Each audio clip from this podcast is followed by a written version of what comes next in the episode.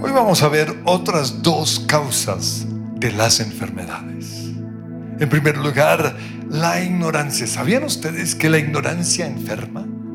El Señor dijo en Oseas 4:6, este pueblo fue destruido porque le faltó conocimiento.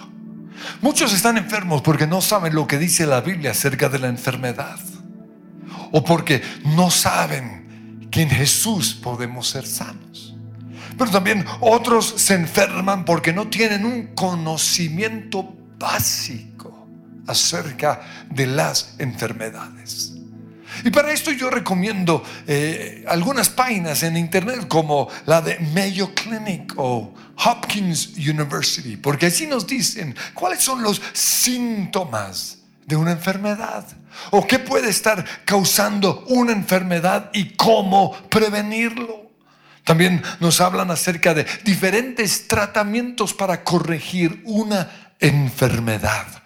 O nos dicen cuándo es necesario ir al médico. Y este conocimiento es necesario.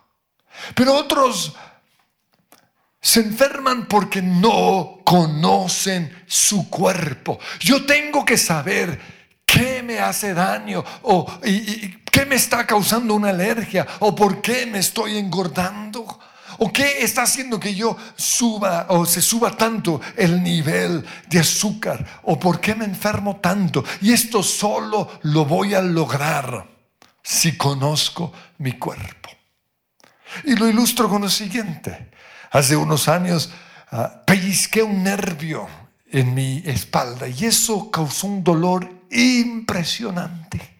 Pero no fue tanto el pellizcar ese nervio, sino mi reacción ante ese dolor, tratando de protegerme. Comencé a hacer un poco de cosas que, que hicieron que el dolor se aumentara aún más todavía. Pasó de la columna a la ciática y yo comencé a caminar todo encorvado. Y recuerdo que yo hice de todo para aliviar el dolor. Probé las, eh, las viejas medicinas de calor y frío, más bien frío, calor. Aprendí también a hacer ejercicios, ciertas posiciones que me aliviaban el, dolor. Aprendí a, respirar y muchas cosas que aún hoy todavía uso. También usé las, la, la parte espiritual no, eh, perdoné, quizás este dolor estaba siendo causado por una amargura. Confesé posibles pecados. Hice guerra espiritual por si acaso alguien me estuviese maldiciendo. Yo hice de todo. Y aunque de vez en cuando se me iba el dolor, luego regresaba. Hasta que aprendí que lo que yo tenía que hacer era conocer mi cuerpo. Y descubrí al conocer el cuerpo, al estudiar, que, que mi problema era un disco de la columna que ya estaba gastado. Y a menos que Dios haga un milagro creativo, no hay nada que hacer. Ya este es un problema de por vida. Entonces, en ese caso, lo que uno tiene que saber es qué voy a hacer con este daño en mi cuerpo. Y aprendí que tengo que hacer ciertas posturas, ciertos ejercicios todos los días que fortalecen los músculos en esa parte de, mi columna. También ahora sé que cuando me pellizco por un movimiento equivocado, o más bien cuando pellizco ese nervio por un movimiento equivocado, lo que tengo que hacer es calmarme respirar profundamente, hacer los ejercicios que aprendí que, que me distensionan, o quizás hacer alguna de las posturas que aprendí. Y si es demasiado intenso el dolor, yo sé que lo único que puedo hacer es o descansar de manera totalmente horizontal. Y eso quizás por dos, por uno o dos días. Pero otra cosa que aprendí es que algunos deportes que yo hacía ya no los puedo hacer. Yo salía a correr o a trotar todos los días, pero descubrí que, que este movimiento estaba generando un golpe continuo eh, en, en, mi espalda. Entonces tuve que cambiar el deporte de, del atletismo por el ciclismo, porque todos los días obviamente necesitamos hacer ejercicios. Pero otros se enferman porque ignoran que Dios diseñó su cuerpo de una manera tan maravillosa que se sana a sí mismo. Por ejemplo, si un cuerpo, si un hueso nuestro se, se rompe de manera sobrenatural, el cuerpo empieza a producir células que reparan el daño. Lo sé porque un día cuando mi hijo era chiquito saltó eh, aquí y me rompió una, una de mis vértebras. Y, y se recuperó simplemente dejándolo quieto. Muchos años después me volvió a pasar lo mismo y yo sabía el poder curativo de mi cuerpo. Si nosotros nos cortamos con un cuchillo, las plaquetas de la sangre crean un coágulo que detiene la sangre. Luego las células blancas remueven la muerte y rechazan la infección. Y luego se comienzan a formar unas nuevas células saludables que reparan el daño. Nuestro cuerpo es asombroso. Nuestro sistema inmunológico fue diseñado por Dios para atacar intrusos como las bacterias, las toxinas y los virus. Pues precisamente en este tiempo del COVID-19 leí un artículo muy interesante que decía lo siguiente, que por más dinero que se invierta en la famosa vacuna que todos estamos esperando. Y por más duros que sean los científicos y por más tiempo que pase, la vacuna va a necesitar un ingrediente supremamente importante. Y es lo básico en la medicina. Y es que el cuerpo se sana a sí mismo. La vacuna necesita del cuerpo. Por eso después de que ya se ha creado la vacuna, entra un tiempo que conocemos como la fase 1, la fase 2 y la fase 3, en donde se va a probar esa vacuna en el cuerpo. Y si no funciona, hay que, la vacuna no sirve. Lo único que hace la vacuna es estimular nuestro sistema inmunológico para que nuestro cuerpo sea el que resista el COVID-19. Es impresionante. Dios diseñó este cuerpo para que se sane a sí mismo. Pero para eso, nuestro cuerpo necesita que lo ayudemos y ayudamos a nuestro cuerpo a resistir las enfermedades y las bacterias comiendo de manera saludable. También haciendo ejercicios de manera regular, durmiendo bien, porque es mientras dormimos que nuestro cuerpo se sana. Pero lo otro que tenemos que hacer es cambiar nuestra mentalidad negativa y dejar el estrés.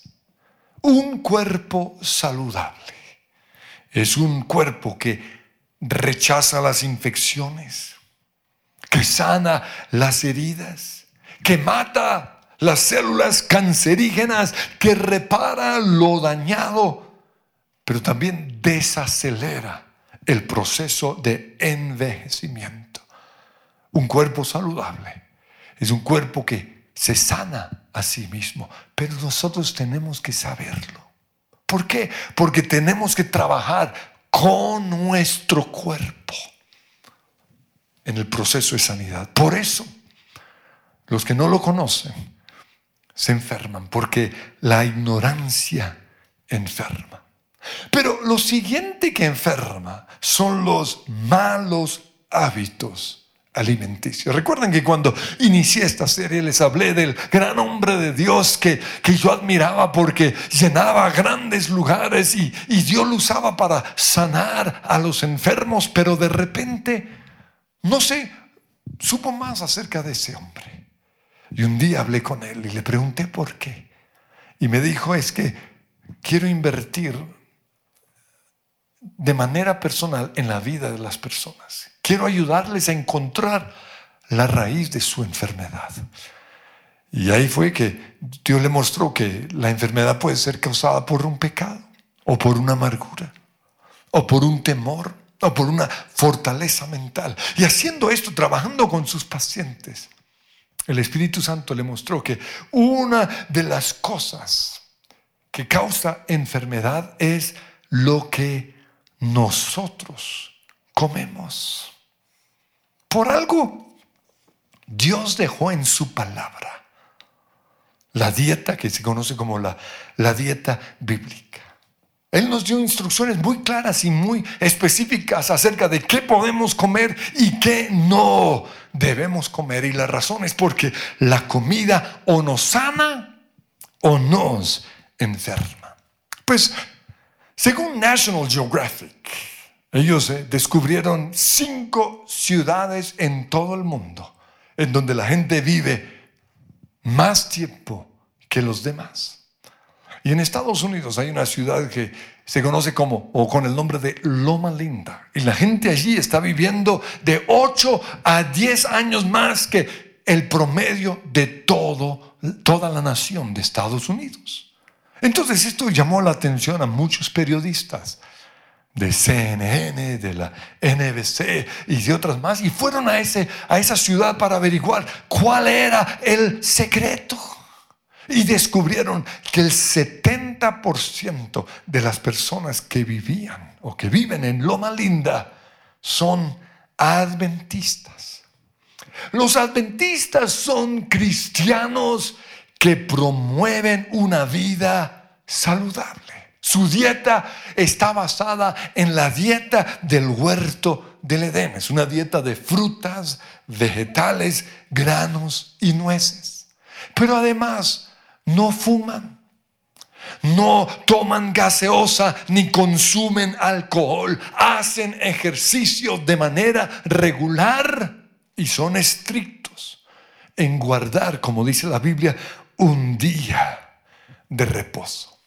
Los adventistas creen que para ser salvos hay que guardar la ley. Y aunque su teología es errada, el simple hecho de cumplir la ley de Dios con respecto a la comida les ha dado 8 a 10 años más de vida. Ahora yo sé que a partir de la cruz no estamos bajo la ley, sino bajo la gracia. Pero eso no significa que la ley de Dios no sirve para nada. Por algo Dios nos la dio, por algo está escrita, por algo el Señor se lo dio a la nación de Israel. Y es para que podamos tener una vida saludable. Entonces, si es así, nosotros tenemos que conocer la palabra de Dios. Y en Proverbios capítulo 4, versículo 20 dice, Hijo mío, presta atención a lo que te digo. Escucha atentamente mis palabras, no las pierdas de vista. Déjalas llegar hasta lo profundo de tu corazón, pues traen vida a quienes las encuentran y dan salud a tu cuerpo. Nosotros necesitamos obedecer y conocer la palabra de Dios si queremos tener una vida saludable. Entonces, ¿cuál es la dieta de los adventistas? Pues es la que encontramos en Génesis capítulo 1, versículo 29. Dice el Señor, yo les doy de la tierra todas las plantas que producen semilla y todos los árboles que dan fruto con semilla. Todo esto les servirá de alimento. Entonces la dieta del jardín del Edén es una dieta de frutas, de vegetales, de granos y de nueces. Pero fíjense que es una dieta vegetariana. Aquí no se menciona la carne. Y la razón de esto era porque hasta ese momento nadie había muerto, ni siquiera los animales, porque la muerte aún no había entrado en la creación. pero por causa del pecado de Adán y de Eva. La Biblia dice, la paga del pecado es muerte. Para el Señor expiar, redimir o, cubrir ese pecado, fue necesario que el Señor sacrificara un cordero. Porque simbólicamente esa sangre del corderito iba a hacer la función de lo que muchos años después sucedería cuando Jesús vendría como el Cordero de Dios que quita el pecado del mundo. Y en Génesis 3:21 dice, Dios el Señor hizo ropa de pieles para el hombre y su mujer y los vistió. Los vistió con las pieles del animal que él había sacrificado. Y a partir de ese momento, ya nosotros podemos comer carne. Porque en Génesis 9.3 dice, todo lo que se mueve y tiene vida, al igual que las verduras, les servirá de alimento. Ahora, si usted quiere ser vegetariano, súper. Porque esa es la dieta de, de, de Génesis 1.29, pero no obligue a los demás a ser vegetarianos. Porque a partir de este momento, la carne es parte de la dieta de la palabra del Señor. No solo eso. De hecho, la Biblia dice en 1 Timoteo 4:3 que en los últimos días algunos prohibirán comer carne. Dice en la, Biblia en inglés, en la español dice, prohibirán comer determinados alimentos. Pero si yo quiero comenzar a tener una dieta saludable, yo voy a tener que poner mi alma y mi cuerpo debajo de mi espíritu. ¿Por qué? Porque el problema con muchos es que son gobernados por sus apetitos. Y al respecto, la Biblia dice en Filipenses 3:18, hay muchos que son verdaderos enemigos de la cruz de Cristo. Su Dios es su propio apetito. Y para nosotros poner nuestra carne, nuestra alma, nuestros apetitos debajo de nuestro espíritu, tenemos que ayunar. Porque ese es uno de los propósitos del ayuno. Pero otro propósito del ayuno es sanar nuestro cuerpo. ¿Sabían ustedes que ayunar sana nuestro cuerpo? Los estudiosos al respecto dicen que cuando una persona entra en un ayuno de 21 días, el cuerpo elimina la toxemia.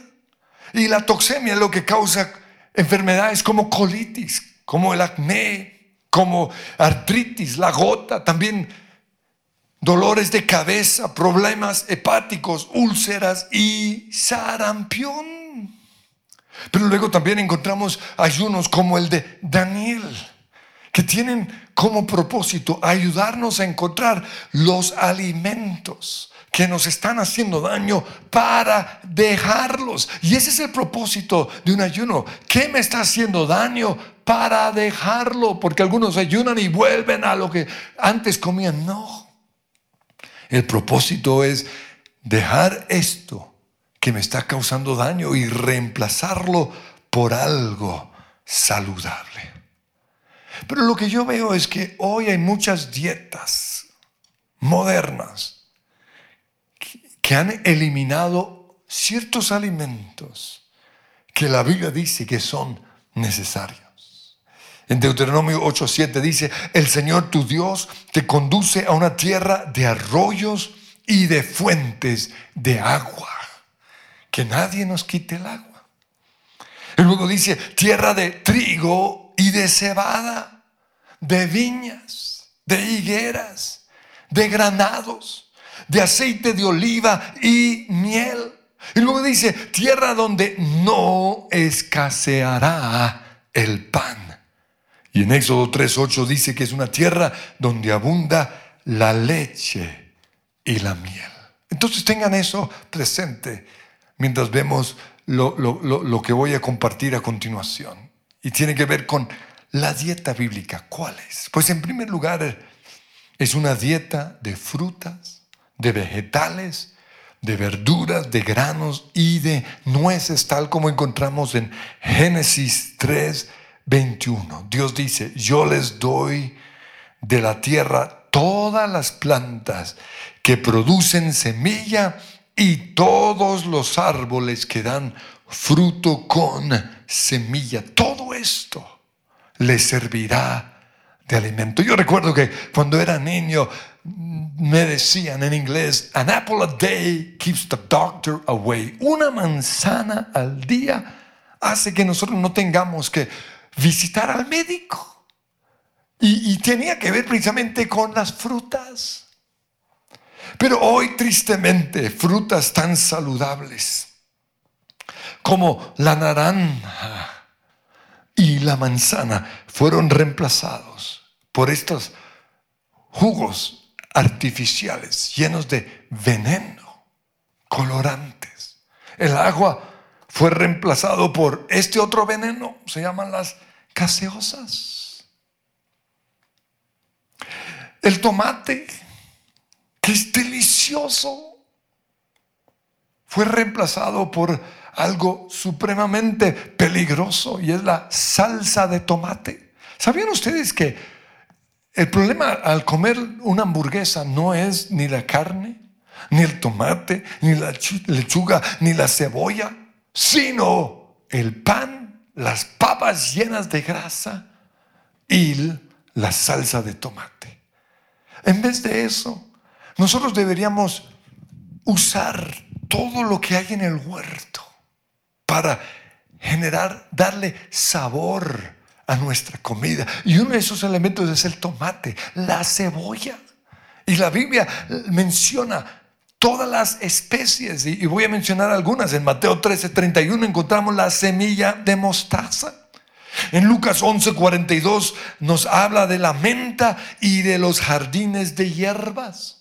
En números 11.5 nos habla de los ajos, la cebolla y en el versículo 7 nos habla del cilantro. Oh, el cilantro.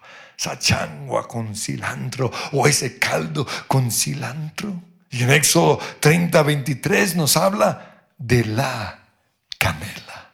Pero hoy muchos platos han sacado totalmente todos estos elementos que Dios nos ha dado como las verduras y los vegetales y se ha reemplazado por la famosa comida rápida. Pues en la Biblia encontramos en Génesis 43, 11 las nueces y las almendras, que fue un regalo que Jacob le mandó al gobernador de Egipto, que era precisamente su hijo José. Hay otro alimento y es la, la sopa de pollo. ¿Sabían ustedes que fue conocida como la penicilina judía porque lo cura todo? Yo conozco este secreto desde que soy muy niño, porque en mi casa lo hacíamos y, es algo que, hacemos como un remedio. ¿No? Cuando en la casa nos sentimos mal, yo hago mi famosa sopa de pollo, deliciosa. Le pongo cuatro a cinco cebollas cortadas le pongo habichuela, le pongo zanahoria, le pongo eh, arveja, le pongo apio. Oh, eso es una delicia. ¿Por qué? Porque está lleno de vitaminas, tiene un poder curativo. Luego también la Biblia nos habla en Ezequiel 4:9 dice, "Toma trigo, cebada, habas." En, en otra traducción dice frijoles, lentejas, mi hijo, no es Milo, sino mi hijo y avena. Y luego dice, y viértalos en un recipiente y amásalos para hacer pan, pues ese será tu alimento. Aquí habla de muchos cereales que son necesarios. En mi casa yo fui formado con la avena. Muchos lo conocen como el cereal de los pobres, pero fue algo que, que, todos los días, o casi todos los días, mi mamá nos daba. Y hoy, hoy todavía, un día como eh, avena, otro día no. ¿Por qué? Porque la avena está considerada como uno de los cereales más saludables, llena de fibra necesaria para el cuerpo. Y precisamente un adventista muy conocido, muy famoso fue el señor Kellogg. Todos lo conocen porque es el creador o, o fue el que inventó el famoso cornflakes y otros cereales como este, la granola. Pero también los adventistas diseñaron o hicieron el Whitpix, otro cereal muy saludable. Pero tristemente, esos cereales saludables fueron reemplazados por cereales como este, llenos de colorantes, de veneno, de toxinas, de azúcares artificiales, de sabores artificiales que están matando y destruyendo a nuestros hijos. No se trata de, hoy muchos creen que están comiendo cereales, pero están comiendo veneno, están comiendo azúcar. Y eso me lleva al siguiente punto. Y tiene que ver precisamente con esa droga que nos controla es el destructor número uno de nuestro cuerpo. Alimenta el cáncer, produce caries, destruye nuestros órganos, causa problemas en el corazón, fermenta y pudre la comida causando problemas de digestión, genera ansiedad por la comida y es el principal causal de peso. ¿Y cuál es ese alimento? El azúcar. Sin embargo, es deliciosa y yo mismo lo reconozco porque nos encanta el azúcar. Pero Pablo dice en 1 Corintios 6, 12, todo me está permitido, sí, está permitido esto. No hay ninguna ley que me prohíba eso, ni el azúcar, ni los jugos artificiales. Pero luego él dice, pero no todo es para mi bien. Luego vuelve a repetir, entre comillas, todo me está permitido, pero no dejaré que nada me domine. Y si hay algo que domina al ser humano es el azúcar. Y por eso hay que incluirlo dentro de nuestros ayunos. Y algunos han reemplazado el veneno del azúcar por otro veneno y son los, los endulzantes artificiales. Lo ideal es reducir la cantidad de azúcar o mejor todavía, reemplazarlo por el endulzante bíblico que es la miel. O lo más cercano al original, la caña de azúcar es la panela. Porque tanto la miel como la panela, además de endulzar, eliminan las bacterias. Es impresionante lo que hace una panela sobre una herida. Chupa totalmente la bacteria. Son elementos muy saludables creados por Dios. Mira lo que dice Proverbios 24, 13. Come la miel, hijo mío, que es deliciosa, dulce al paladar es la miel del panal. La Biblia dice que comamos la miel. Sin embargo, antes de que van a salir de aquí como locos a comer miel, la Biblia también dice en Proverbios 25, 27, no hace bien comer mucha miel. Es decir, sí, come miel, come panela, pero poquito. a mi papá no lo mató la diabetes. A mi papá lo mató el azúcar.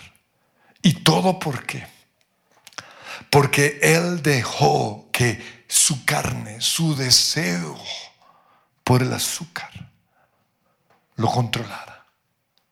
Y por eso murió 15 años antes del tiempo que Dios tenía asignado para Él. Pero en la Biblia también encontramos la leche y sus derivados. Y esto lo menciono porque hoy muchos lo quieren quitar de su dieta y no puede ser así. Yo sé que muchos reaccionan en contra de la leche, pero puede ser porque no se alimentaron con leche desde que eran niños. En la Biblia, además de la leche, encuentro en 2 eh, Samuel 17, 28 que se habla de la cuajada, del queso de vaca. En Génesis 18, 8 dice que Abraham tomó yogur y leche y en Proverbios 30, 33 dice, al batir la crema se obtiene mantequilla. Y nos habla de, dos productos de la leche. Sin embargo, la leche, al igual que el azúcar, lo debemos, lo debemos tomar con mucho cuidado. ¿Por qué? Porque engorda. Y lo sé porque yo tuve que bajar 8 kilos. Y cuando tomé la decisión de bajar 8 kilos, lo último que yo quería dejar era la leche, porque me encanta la leche. Yo tomaba 8 vasos de leche al día. Tres con café, dos con mi cereal y, otros tres con, con otras comidas. Era un deleite para mí. Pero descubrí que era lo que me había hecho subir de peso, 8 kilos. Otro alimento necesario en la dieta es el aceite, no las grasas dañinas que encontramos en una papa frita, sino las grasas que son necesarias para el cuerpo, como la mantequilla que está en la Biblia, el aceite de coco que también está en la Biblia, el aguacate, la omega 3 y el aceite de olivo que tiene un poder curativo. Por eso en Lucas 10:34 dice, le curó las heridas con vino y con aceite. Finalmente, lo otro que encontramos en la dieta de la Biblia son las carnes que podemos comer. Y, no quiero profundizar en este tema porque sería bastante largo, pero eh, yo he aprendido para saber qué puedo comer con respecto a las carnes. Lo único que debo preguntarme es con qué propósito fue creado ese animal por Dios. Porque hay animales que fueron creados para hacernos compañía. El perro o el gato. Por eso no se comen esos, esos animales. Luego también encontramos otros animales que fueron creados para limpiar los desechos. Los chulos, los cuervos, las ratas, el cerdo. Y algunos del mar, como el bagre o el río. Ellos son animales que limpian. Y por eso ah, en la Biblia nos dice que, que no los podamos comer, aunque en el Nuevo Testamento ya podemos comer cualquier cosa. Sin embargo, puede que sea lo que esté causando nuestra enfermedad. Otra manera de saberlo es viendo qué animales se alimentan de plantas, de pasto y de grano. Es decir, los animales herbívoros. No los animales que, que comen a sus propias crías, no, los animales herbívoros. Señor, yo te doy gracias porque en tu palabra encontramos todo lo necesario. Y yo te pido hoy que podamos tener una iglesia saludable, una iglesia que se somete a tu palabra. Y yo sé que, al igual que yo, muchos luchamos con ciertas cosas que están en tu palabra.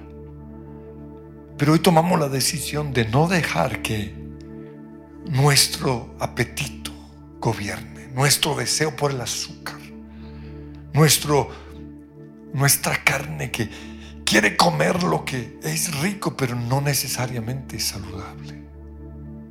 Hoy decidimos creer, Señor, lo, que tu voluntad es buena, agradable y perfecta. Y decidimos hacerla aunque luche con nuestros deseos. Pero también yo te pido que hoy salgamos de este lugar con la decisión de conocer más acerca de nuestro cuerpo. Que podamos entender que tú diseñaste este cuerpo de una forma tan maravillosa que se sana a sí mismo. Que podamos, Señor, también estudiar más acerca de las enfermedades para que no seamos ignorantes, pero también que podamos ir a la fuente de todo, de toda sabiduría que es tu palabra.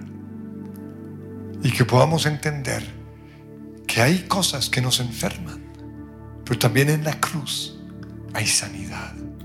Y hoy declaramos, Señor, que tú eres el maestro de mí Maestro de milagros, Dios de lo inesperado, revela hoy tu gloria.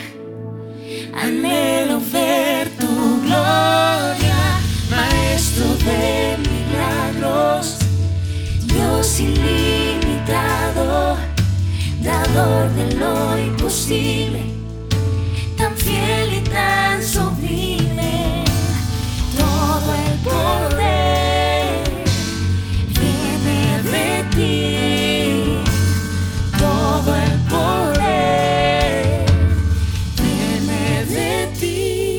Señor, hoy creemos que en la cruz tú llevaste nuestras enfermedades.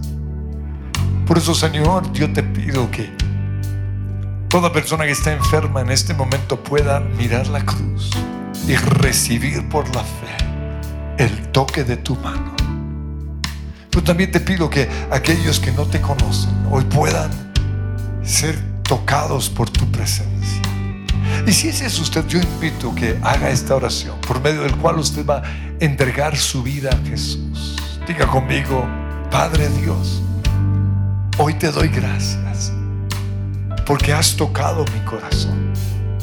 Y por eso quiero recibir por la fe el regalo de salvación, el perdón de todos mis pecados. Declaro que tú eres mi Señor y mi Salvador. Amén. Y si usted hizo esa oración, yo invito a que se comunique aquí con el call center. Queremos responder sus preguntas, queremos eh, ponernos en contacto con usted y, y también queremos invitarle a que cuando volvamos a reunirnos usted pueda ser parte de esta iglesia. Pero mientras tanto queremos darle un regalo. Así que llámenos rápidamente. Vamos a orar con ustedes. Creemos que Dios va a hacer cosas tremendas. Para los demás yo invito a que sigan aquí conectados porque sigue lo mejor de nuestra iglesia. Porque la Biblia dice que de los niños es el reino de los cielos. Pero también a los otros quiero invitarles que sigan o que el miércoles se conecten con nosotros porque voy a concluir este mensaje precisamente este miércoles. Levanten sus manos y digan una vez más, Maestro de milagros. Maestro de milagros, Dios de inesperado, revela hoy tu gloria, anhelo ver tu gloria, maestro de milagros, Dios